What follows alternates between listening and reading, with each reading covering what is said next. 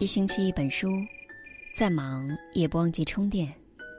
各位好，我是郑州新闻综合广播的主持人韩星。今天要跟大家分享的文章来自于国学生活。你会跟谁结婚，早就命中注定了。如果你也喜欢这篇文章，请在文末为他点个再看。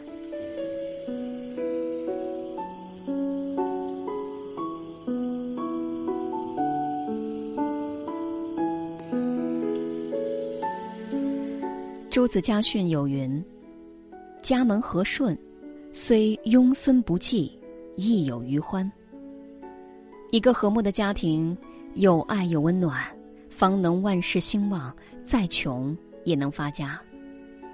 足以可见，一个家庭对人命运的影响。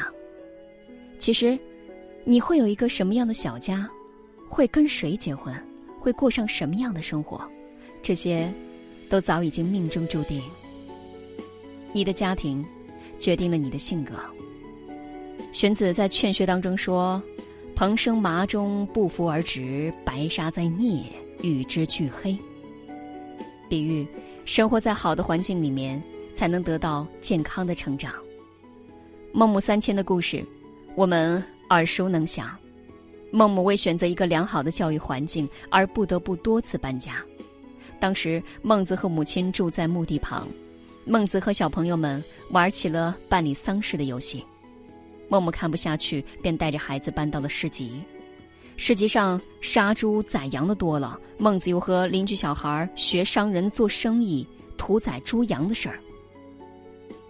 孟母实在忍不住，又迁新居，这次是在一所学校的附近，周围都是文化气息。孟子模仿学习的也都是每月来文庙祭拜的官员，这才让孟母放下心来。环境对一个人的影响可见一斑，更别提原生家庭对孩子的影响力。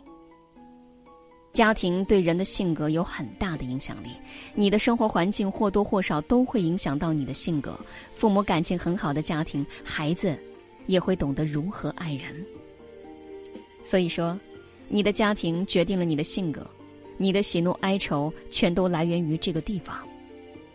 我们没有办法选择出生，所以我们拥有了不同的成长环境，塑造出了不同的性格。有人悲观，有人乐观，有人消极，有人积极，这就是命运的选择。你的性格决定了你会和谁结婚。每场相遇都离不开。百世因果，正因为这因果，才塑造了这般的你我，才能在这冥冥之中偶然相遇。《聊斋志异》中有这么一个故事：京都人刘芳辉的妹妹许佩戴生，眼看着出嫁之日即将来临，不想清兵入境，家人只好把她装扮一番，打算提前完婚。可惜人算不如天算。刘女还没准备好，便被一拥而入的清兵掳走了。这清兵头目对刘女待之以礼，多有照顾，刘女也并未寻死觅活，头目更是满意。不久，这头目又掳来一个年轻人，和刘女差不多大。这年轻人虽然身陷困境，却依然彬彬有礼。头目看着很是喜欢，于是便做主安排了刘女和年轻人成亲。两人成亲之后的当晚。互相做自我介绍，才知道这年轻人正是戴生，而两人成亲当日正是原先定下的大喜之日。可见，相遇相伴在命中早有定数，而这定数取决于你的性格。因为刘女和戴生性格使然，才会被头目掳来之后也能安然无恙。因为性格决定了遇见。你是什么样的人，决定了你会遇到什么样的人。性格温良的人吸引的同样是温良之人，物以类聚，人以群分。你的圈子决定了你的人生。两个人在一起，有的是性格互补，有的是性格相似，但总体说来，他们都能合得来。三观不同的人，充满了偏见和不理解，很难聊得来，便很难融入。所以，你的性格决定了你会遇见谁，也就决定了你会和谁结婚。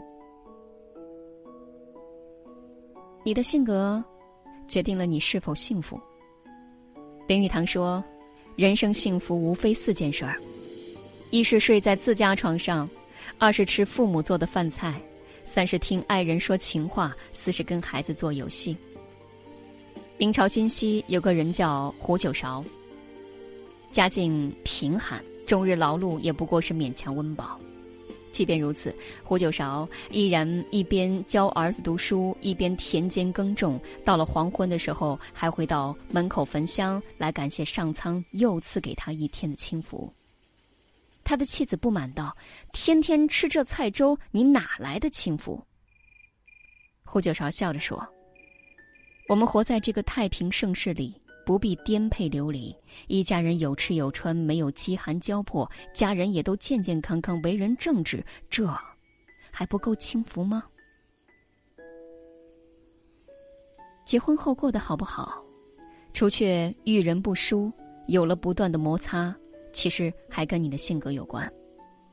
性格知足的人，生活常满足，幸福感也比常人来得更容易。而一个斤斤计较的人，凡事都要争个究竟，那自然很难过得幸福。杨绛一百岁的时候曾说：“我们曾如此渴望命运的波澜，到最后才发现，人生最曼妙的风景，竟是内心的淡定与从容。我们曾如此盼望外界的认可，可到最后才知道，世界是自己的，与他人毫无关系。”活好自己的每一天，为自己每一天的拥有而知足，这便是幸福。